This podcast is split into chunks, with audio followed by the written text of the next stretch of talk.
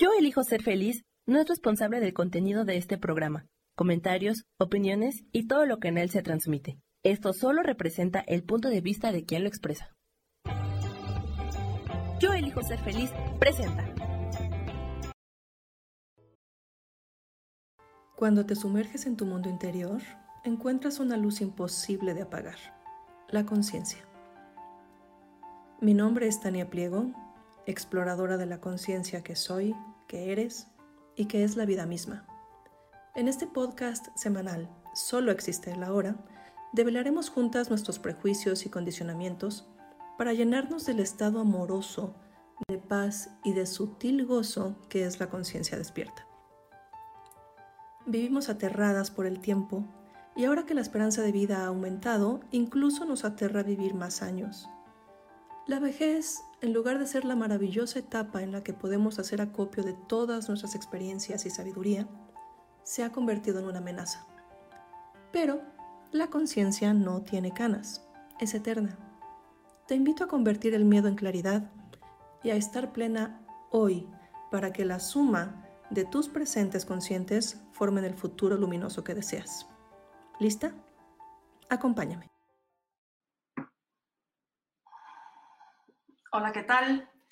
Yo soy Tania Pliego. Este es un programa nuevo aquí en la comunidad Yo elijo ser feliz.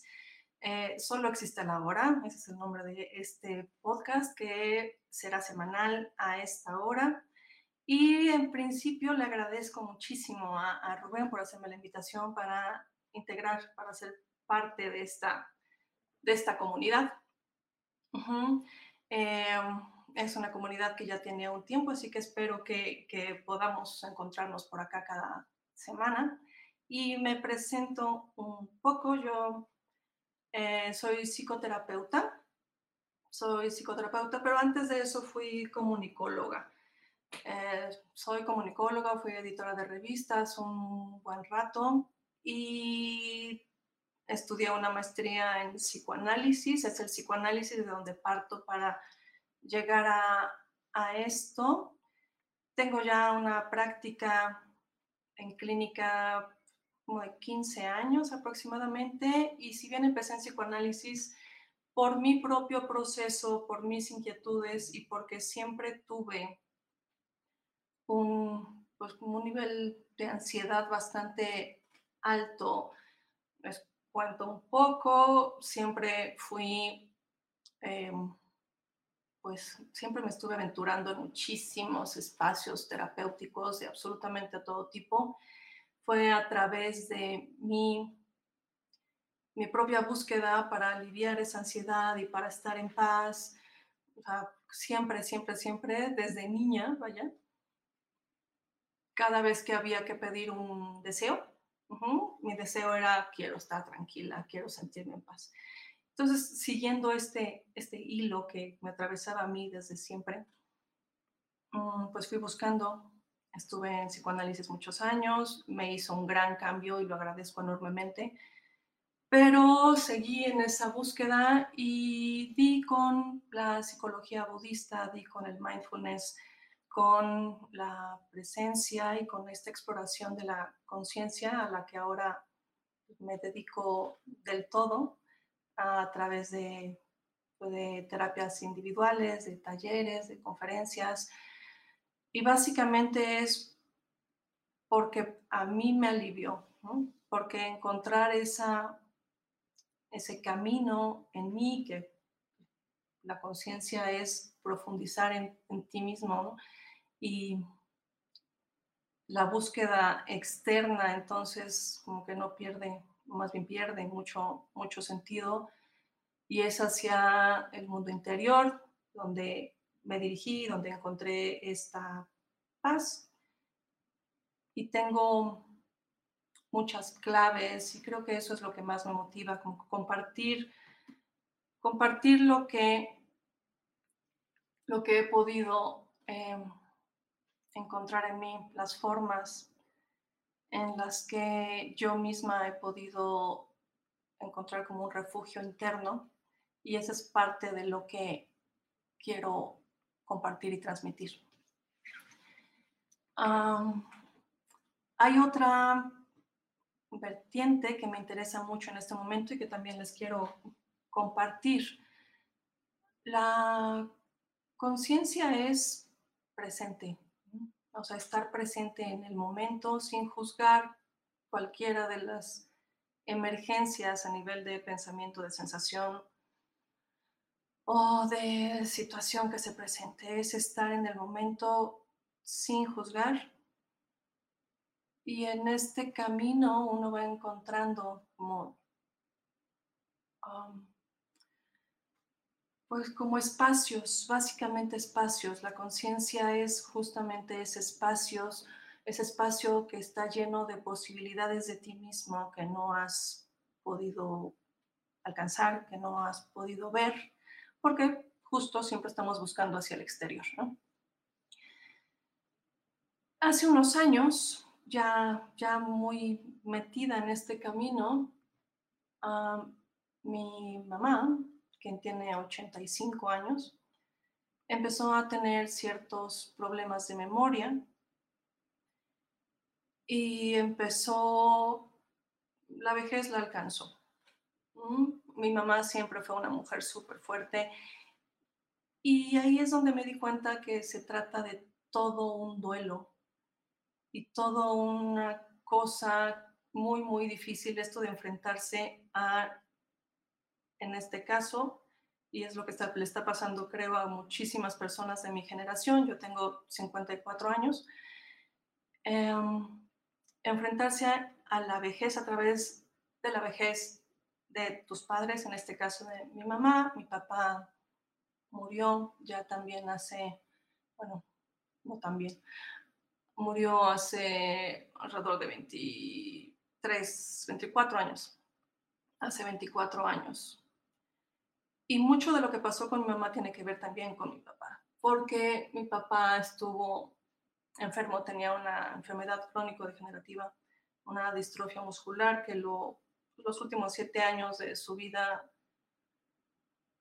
murió muy joven, a los 58, los últimos siete, ocho años estuvo en silla de ruedas, que es una enfermedad incapacitante, lo que hace es, se deja de, deja de producir el cuerpo una enzima o una proteína, no me acuerdo, eh, que es la que hace, la que forma músculo entonces la movilidad se pierde. Y por alguna razón asumí que después de haber vivido todo ese proceso con mi papá, yo ya estaba como exenta de tener que cuidar a alguien más. Y bueno, pues justo la vida te pone donde, donde hay que estar. La vida te pone donde hay que estar y resulta que ahora eh, pues toda mi vida se reconfiguró porque pues mi mamá no puede estar sola y entonces pues hice un, colectivo aquí, estamos entre una de mis hermanas, una tía, estamos organizando aquí todo para tenerla cubierta porque ya ahorita ya tiene un diagnóstico de Alzheimer y si bien está muy bien físicamente, pues ya la mente está como en otro lado. Esto me hizo y me ha estado haciendo cuestionarme porque a mi alrededor muchísima gente está lidiando con lo mismo, sea ya con Alzheimer o no, vaya, todos tenemos en este punto, gente de mi edad, ah, pues un padre o una madre a quien, de quien preocuparnos o a quien estar cuidando y quien no lo haya vivido muy probablemente no, no lo puede entender todavía. Y ese es justo el punto en el que quiero ahondar, porque es,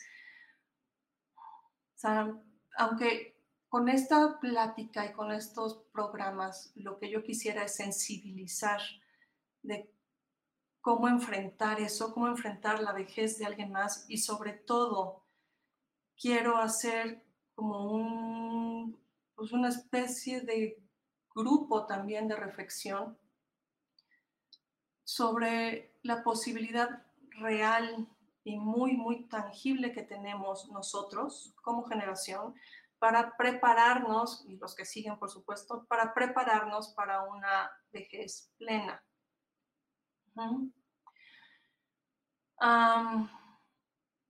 El choque con, pues, como igualito que le pasó al Buda, ¿no? Cuando joven que escapó del palacio, el choque con la vejez, la enfermedad y todo eso nos confronta mucho. Y creo que estamos en un punto del mundo donde además hay muchísimo rechazo a todo lo negativo. Tenemos como esta idea de que todo tiene que ser bonito y lindo. Y justamente el trabajo a través de la presencia implica una gran aceptación, no una gran, una total aceptación de el momento, como sea. La aceptación del presente es muy difícil, es lo que más nos cuesta, pero sin duda se va avanzando con las cosas pequeñas. Este es el tipo de, de ayuda que yo me estoy procurando y que quiero también compartir con todos ustedes porque a todos nos preocupa el futuro y es en buena medida mucho de lo que nos mantiene súper angustiados y súper estresados, ¿no? Pero el futuro es la suma de presentes. Entonces, si estamos bien hoy, y en esto quiero enfocar este programa, le di un anillazo a la mesa, eh, si estamos bien hoy, la suma de hoy va a formar nuestro futuro. Un poco por eso la, el nombre de este, de este programa, de este primer programa es Conciencia sin canas. La conciencia no envejece. La conciencia tampoco tiene género, por cierto, para todo esta, todas estas revoluciones de, de los géneros o de la ausencia de géneros.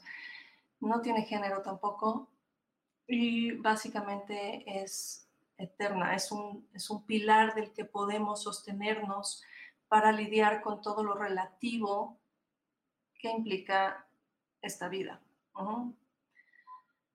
Lo relativo nos come. Si no desarrollamos un, así que una conciencia activa de lo que verdaderamente somos, la parte material, que es cambiante y que todo el tiempo tiene esta condición de cambio, cambio, cambio, cambio constante, nos come. Hay toda una serie de creencias que desafortunadamente tenemos muy, muy, muy, muy introyectadas en nosotros y que nos condicionan. Creencias en donde no podemos, no alcanzamos a ver que lo que estamos pensando no es realidad, sino simplemente es una idea, un pensamiento. Y tenemos muchísimas. Y en realidad eso, en una terapia individual, eso es de lo que se trata, ¿no? En una terapia individual, yo lo que hago es ayudar a señalar qué tipo, a partir de qué tipo de idea estoy condicionado y estoy viviendo cuando lo único que tengo que hacer es darme cuenta de que estoy dándole calidad de realidad a un pensamiento. Creo que el mayor objetivo de, pues, de nuestras vidas, sí, prácticamente de la vida entera, es darnos cuenta, o sea, ser conscientes de que la realidad está más allá de lo que pensamos, que lo que pensamos es súper limitado y que nuestra racionalidad y nuestra cognición, si bien es súper útil para resolver cierto tipo de problemas, para enfrentarnos a la vida cotidiana, para el momento a momento, en realidad nos estorba. Esta cosa de estar pensando todo el tiempo, pensando, pensando, pensando, a través del miedo, a través de dudas, nos condiciona sin duda para una vida pues mucho más apagada, mucho más tensa. Y la tensión y esa tristeza, esa preocupación constante lo que nos hace es llevarnos a síntomas emocionales y físicos que tenemos que enfrentar tarde o temprano si no logramos justamente cambiar ese chip. Y ese chip se cambia a través de la observación. Voy a estar hablando muchísimo de la observación. Si no somos capaces de observarnos, si no somos capaces de darnos cuenta en qué tipo de proceso estamos viviendo, en qué tipo de condicionamientos estamos cayendo, no hay forma de modificarlos.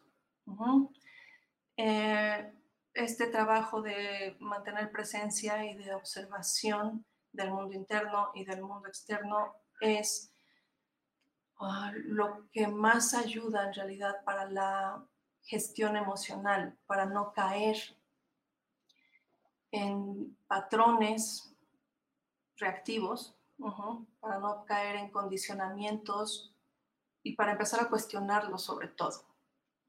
Sobre todo cuestionarlos.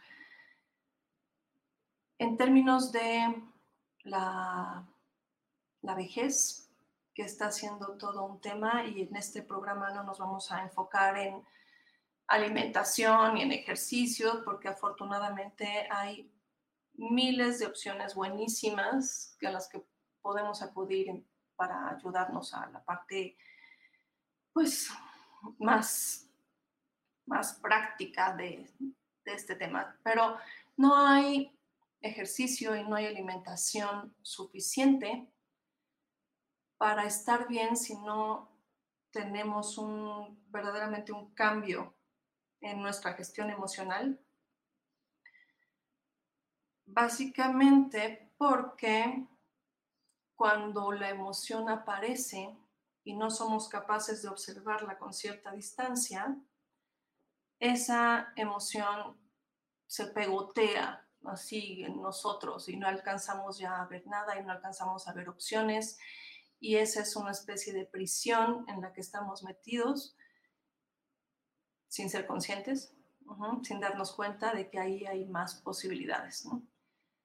Ah, ese es un poco el trabajo que hay que, que hay que, pues hay que arrancar, hay que arrancar y justo este mensaje va para para todo tipo de personas y sobre todo para, para todas las edades, pero sería buenísimo que la gente de mi edad, mis contemporáneos, eh, estamos, en una, estamos en un punto súper bueno. Creo que, les repito, yo tengo 54 y tengo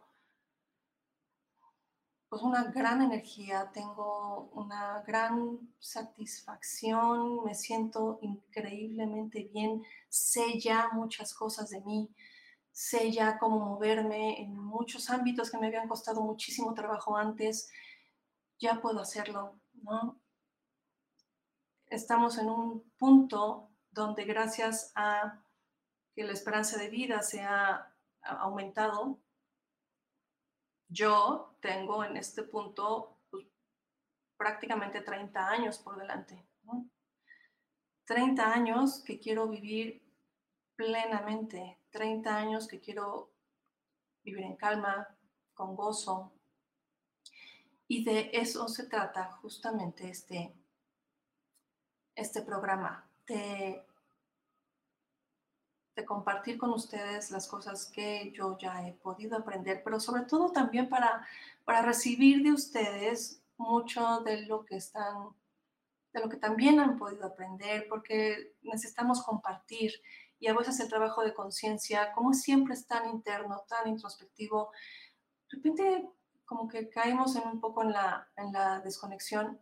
Este es un gran foro, todos estamos practicando, todos estamos trabajando, así que los invito a participar, a que pongan acá sus inquietudes, a que pongan acá sus dudas. Por ejemplo, ¿quién está viviendo ahora un proceso con sus propios padres? ¿Me pueden escribir y levantar la mano? Por ejemplo, ¿quién, quién está lidiando con eso? ¿Quién está confrontado con su propia vejez y con la vejez de alguien más muy amado? Vamos a un corte Ahí van a poder ver un poco también mis, mis redes. Por favor, Suscríbanse, síganme en redes sociales, en Facebook e Instagram. Denle like si esto les está gustando y por favor, compartan. Gracias. Acá ya hay algunas participaciones. Gina, gracias. Dice que está en esto. Oscar, Carla, gracias por sus buenos deseos. Luis, Gisela, muchísimas gracias. Eh, es, es muy rudo y francamente he estado trabajando ya desde hace algún tiempo con esto de tenemos que, nada nos prepara para el momento de enfrentar este proceso de vejez en las personas que fueron nuestras rocas, nuestros pilares, en aquellas personas que eran todo y que resolvían todo, ¿no? O quitarnos de la mente esa, esa parte tan fuerte, tan potente, eh, y ver a estas mismas personas tan amadas, y voy a decirlo así, vencidas, ¿no? achacosas, ah, duele hasta la pared de enfrente, duele muchísimo. Y no es algo para lo que podamos prepararnos yo muchísimas veces vi películas y escuchas y ves la experiencia y, ves a la gente que está cuidando a sus tíos, a sus abuelos, a sus padres, pero jamás, si no es algo que vivas, te puedes dar una idea de cuán difícil es. Y lo he visto con gente súper cercana, ¿no? con la que he platicado muchísimo de esto con que han escuchado otras, otras participaciones que, que tengo. Y ni así. Esto no quiere decir que no tenga sentido prepararse, quiere decir que es mucho más rudo de lo que, lo que podamos imaginar, no solo por el dolor que provoca ver a alguien, sino porque te confronta con con que ahí va a seguir uno mismo y, ahí, y, ese es el punto donde yo quiero hacer una, una, inflexión. Porque entonces la gente empieza a decir, yo me quiero morir a los 60 o a los 70, cuando es absurdo. O sea, como, es, es como si no hubiera una capacidad y un poder en nosotros para transformar nuestra historia. Y si algo tenemos es ese poder. O sea, tenemos la capacidad para transformar y para hacer lo que queramos, es nuestra vida, pero hay que trabajar. O sea, esta idea del viejo sabio a mí me parece una maravilla, ¿no? Este viejo que está en paz, que ya, que ya sabe elegir sus batallas, que ya no se angustia, sino por las cosas verdaderamente importantes, que ya no se preocupa, que puede darte un gran consejo, que te puede acompañar en los momentos difíciles, que te da perspectiva. Ese es el viejo en el que yo me quiero convertir. Ese es el viejo que ojalá a nivel generacional podamos transformarnos porque, y voy a decir también algo muy rudo, obviamente hay excepciones, ¿no? Pero los viejos que nos están cuidando tocar a nosotros, al, revés, creo que ahí me vi un poco disléxica, el que nos está tocando cuidar a nosotros, em, pues no se prepararon.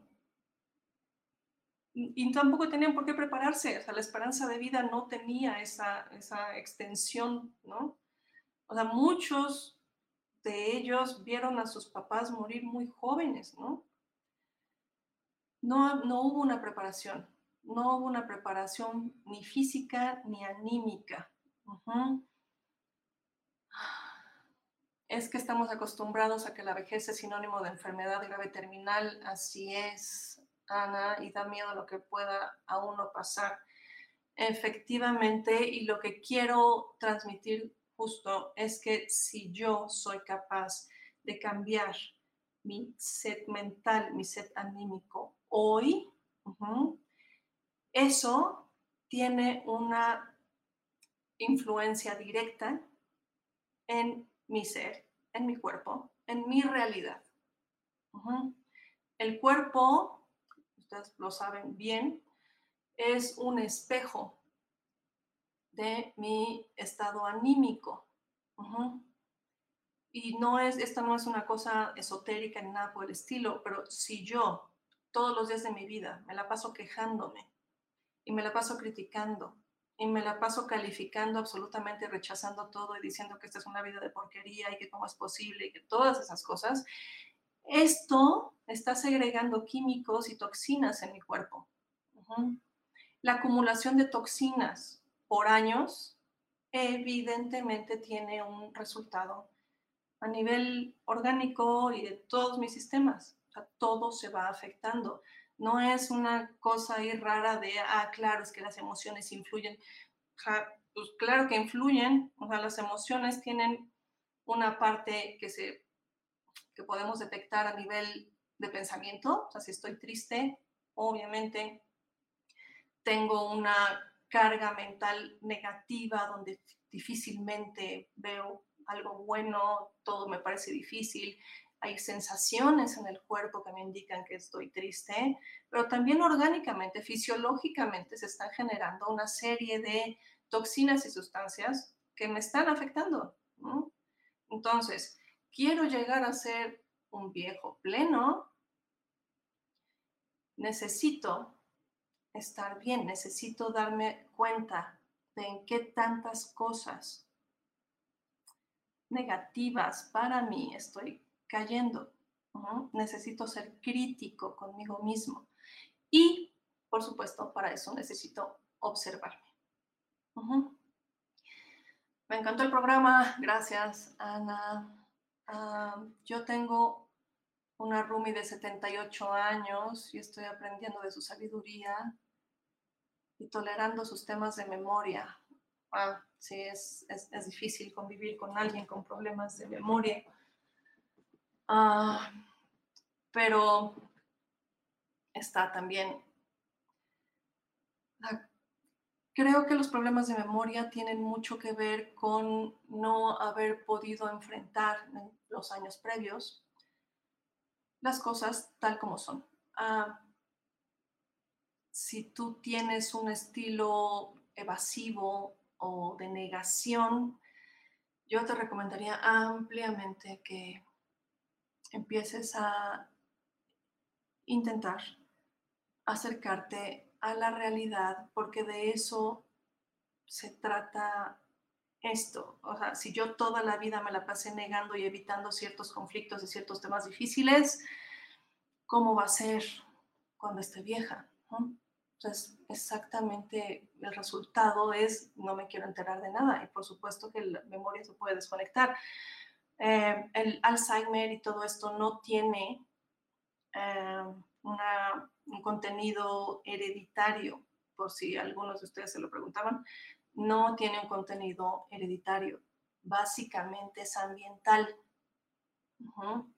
Entonces, ojo por favor con eso, porque lo que les estoy proponiendo es estar tan presentes entonces puedo sostener incluso lo negativo y sobre todo yo diría lo negativo, porque para enfrentar las cosas bonitas no tenemos que prepararnos gran cosa, aunque por supuesto hay gente que es adicta al problema y al sufrimiento y al victimismo y entonces ni siquiera los buenos momentos pueden, pueden pasar, ¿no? Pueden disfrutarlos. Eh, este tipo de trabajo interno para lo que te prepara es para los momentos difíciles. La vida es maravillosa, o sea, la vida es un regalo y la vida es,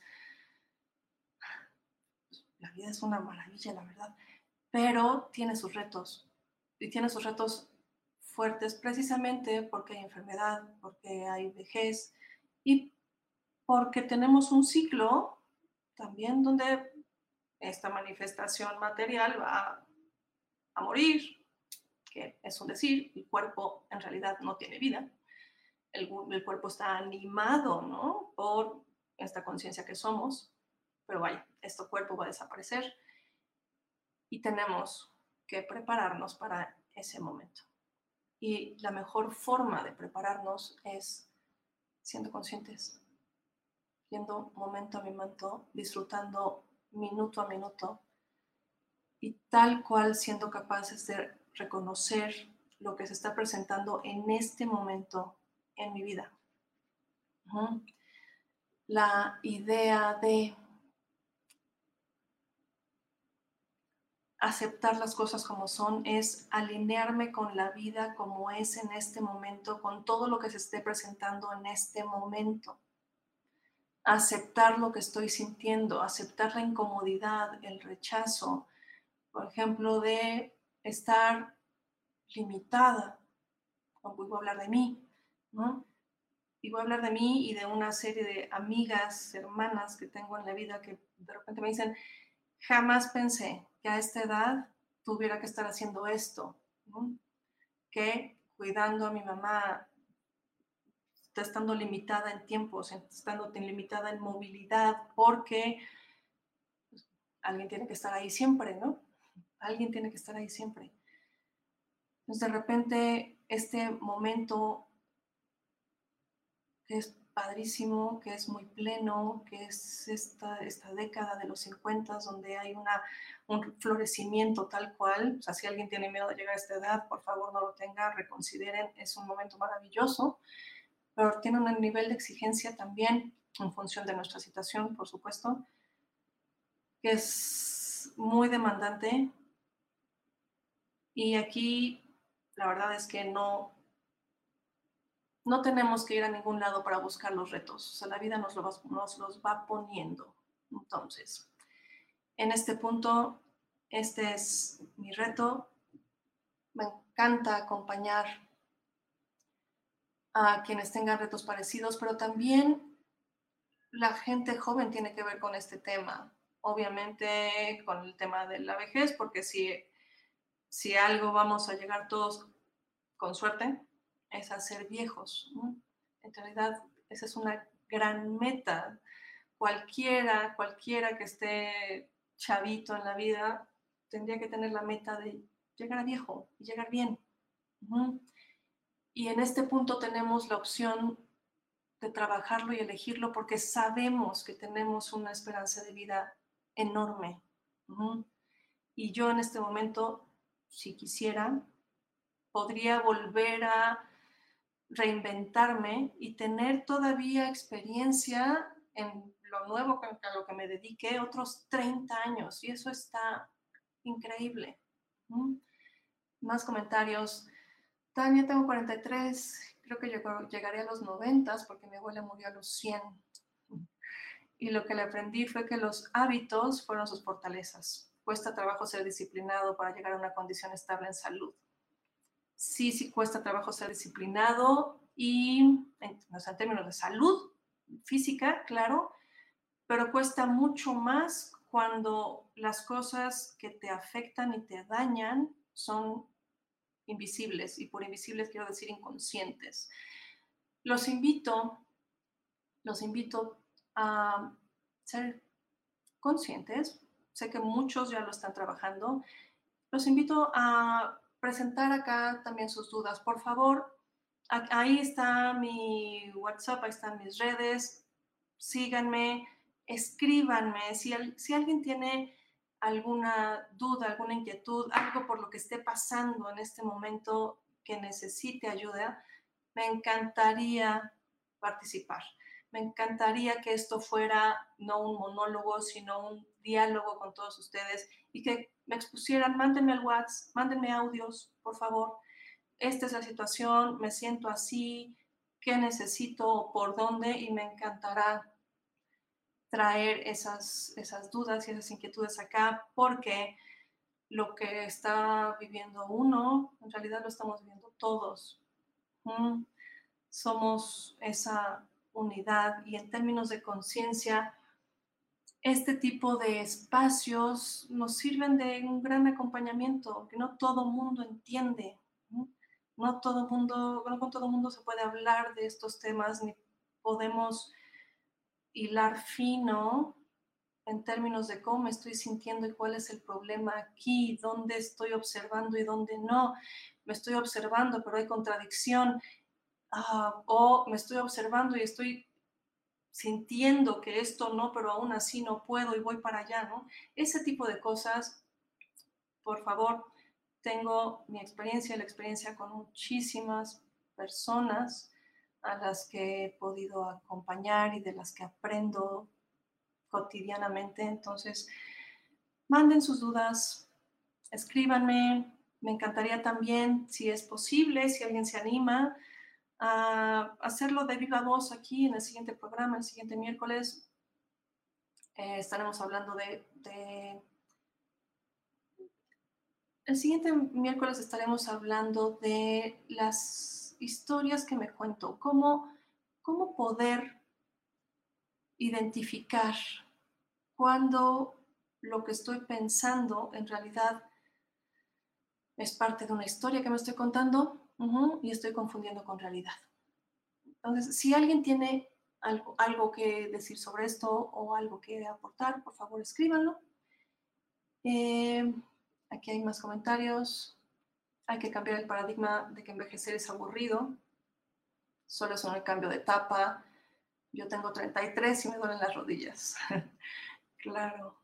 Ah, gracias, Renata